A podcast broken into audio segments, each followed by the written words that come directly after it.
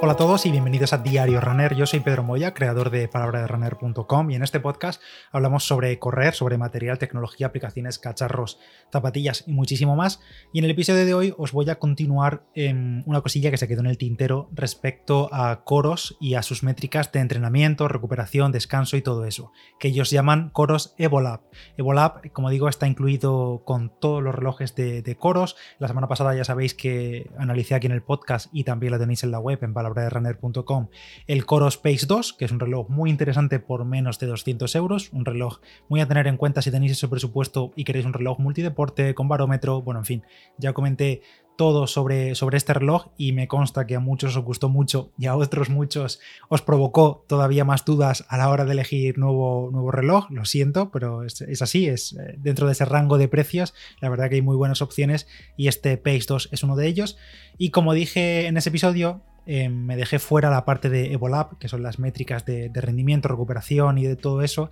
porque, bueno, porque se me iba de tiempo básicamente. Al final me casqué media hora de episodio y se me iba a alargar mucho más, así que lo dejé fuera y así, pues simplemente le dedico un episodio concreto a Evolab, porque esta función de Evolab está incluida en todos los relojes de Coros, desde el Page 2 que como digo se lanzó sin esto, pero se actualizó en julio, y también en el resto de modelos de mayor gama, eh, los Vertix, el Vertix 2, el Apex, el Apex Pro e incluso Evolab está, está disponible también, le llegó la actualización al Core Space original, al primero, al que iba anteriormente a, este que comentaba, y es verdad que aquel reloj creo que era un pelín más, menos potente de procesador y demás, y se quedó sin algunas pantallas de datos que también incluye Evolab, pero luego en la aplicación del móvil sí que están todas las métricas, pero por el resto de relojes Evolab Evolab está disponible en todos y esto es algo bastante molón, la verdad, porque no han limitado la plataforma sobre todo a la gama alta o a los modelos nuevos, sino que han lanzado la actualización para absolutamente todos los modelos que actualmente tiene Coros en el mercado, desde el Pace 2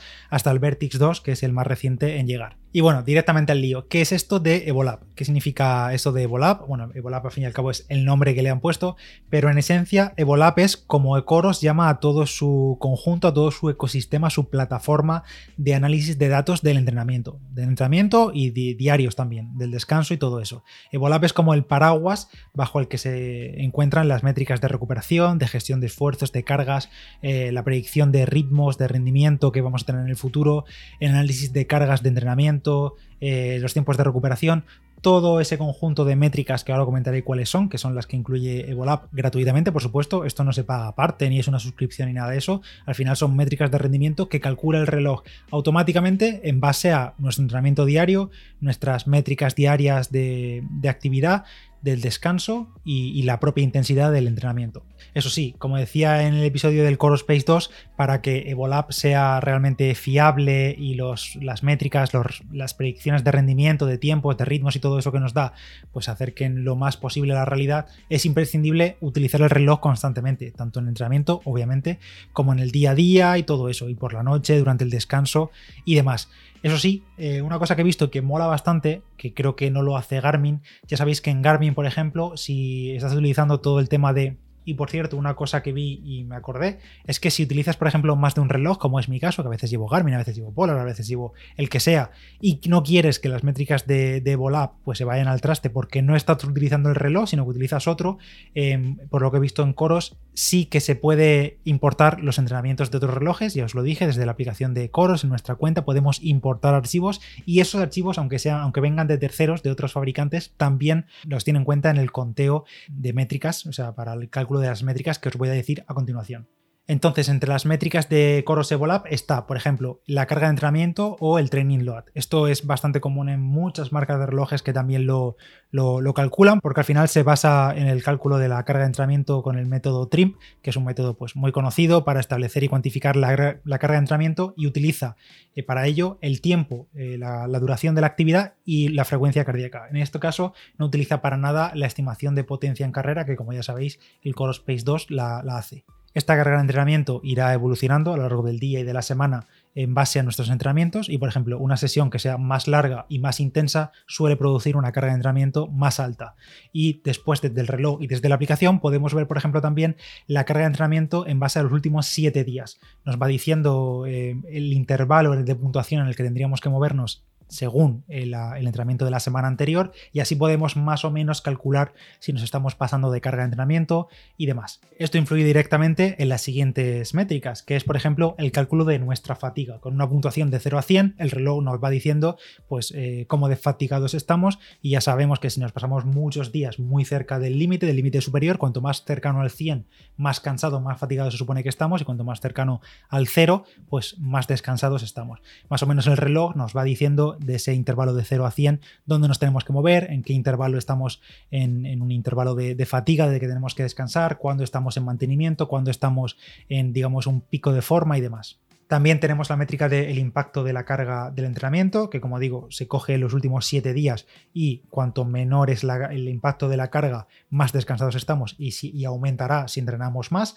Eh, y también la base fitness que llaman, que básicamente es la carga de entrenamiento en base a las últimas 6 semanas completas de entrenamiento.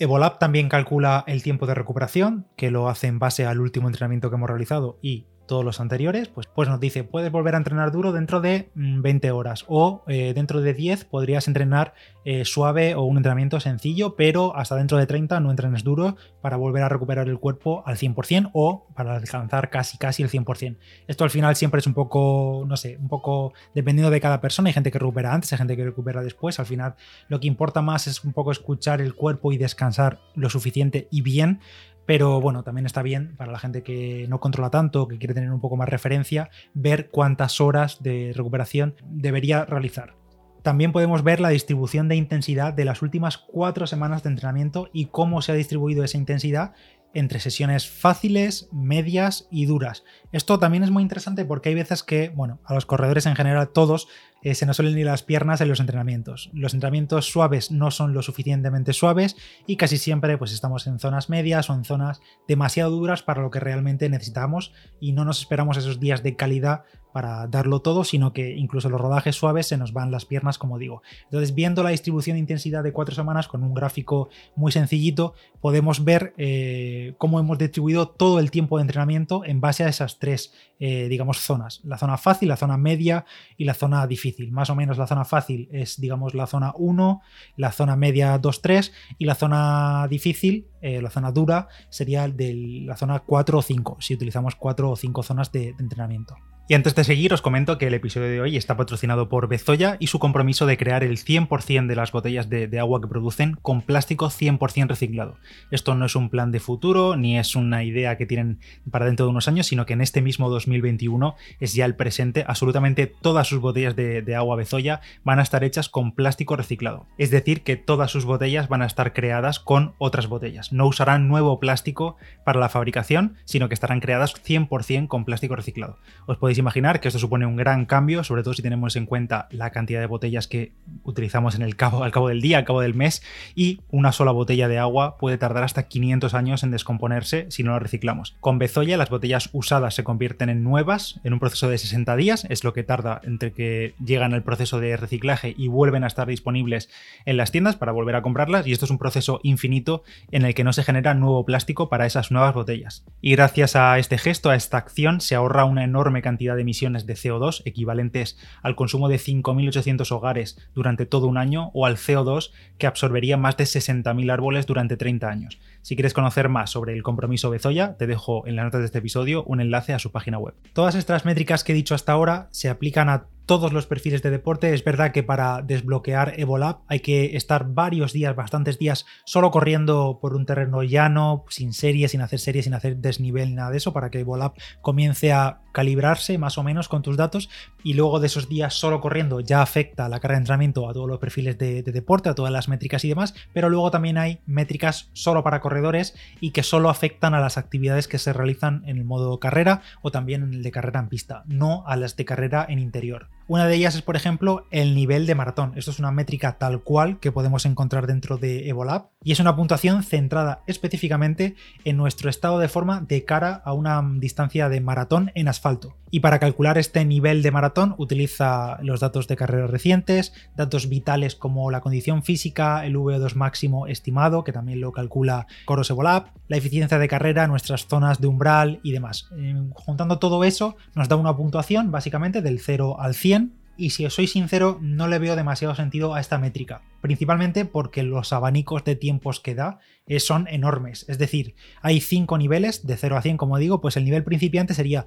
de 0 a 40 puntos y te dice, bueno, pues puedes completar una maratón en más de 5 horas. Así, más de 5 horas. Generalísimo. El siguiente nivel sería nivel recreativo, de 41 a 60 puntos. Y te dice que puedes completar una maratón entre 4 y 5 horas. Después está el nivel intermedio, el nivel avanzado y el nivel élite, que sería de 81 a 100 puntos. Pues por ejemplo, en mi caso, si me dice que tengo una puntuación de 71, pues estoy dentro de ese intervalo de 71-80 que son los avanzados y me indica simplemente que puedo acabar una maratón entre 3 y 3 horas y media. Así, no me dice nada más. Simplemente de 3 a 3 horas y media es tu intervalo. Es decir, que me da media hora de margen, que es demasiado margen como para resultar una métrica realmente mm, pues válida, o sea, útil, no es nada útil. Por ejemplo, si luego tienes 82 puntos, pasas directamente al nivel élite y simplemente te dice que tienes una estimación en completar una maratón de asfalto entre 2 y 3 horas una hora de margen. Así que, como digo, bueno, es más eh, algo visual que ves ahí que te puedes motivar en subir tu puntuación, pero no aporta demasiado. Para el tema de la predicción de tiempos, mejor ir a la pestaña de Race Predictor, predicción de carrera, que la tenemos tanto en el reloj como en la aplicación, y nos da tanto los tiempos como los ritmos objetivos en 5, en 10K, en media maratón y en maratón. Como siempre, dependiendo del tipo de entrenamiento que realicemos y demás, pues algunas de las distancias y sus tiempos se, pues, serán más realizables y otras ya sabéis que a veces se le va la pinza y puede ser muy muy bueno en el 5K y no tener ni pensado ni por asomo hacer una maratón y te da que te puedes hacer un tiempazo espectacular.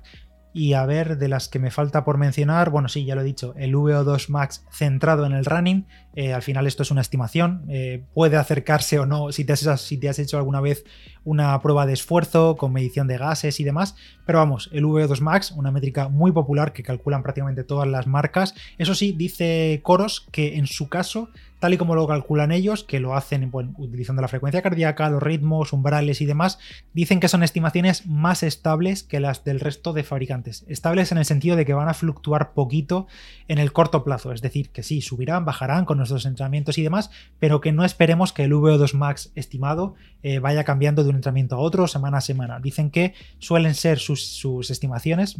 usando sus algoritmos y demás, que son más estables que los de otras marcas. Así que bueno, esto es como al final no deja de ser una estimación, pues bueno, vamos viéndolo si va subiendo o bajando con nuestro entrenamiento y poco más.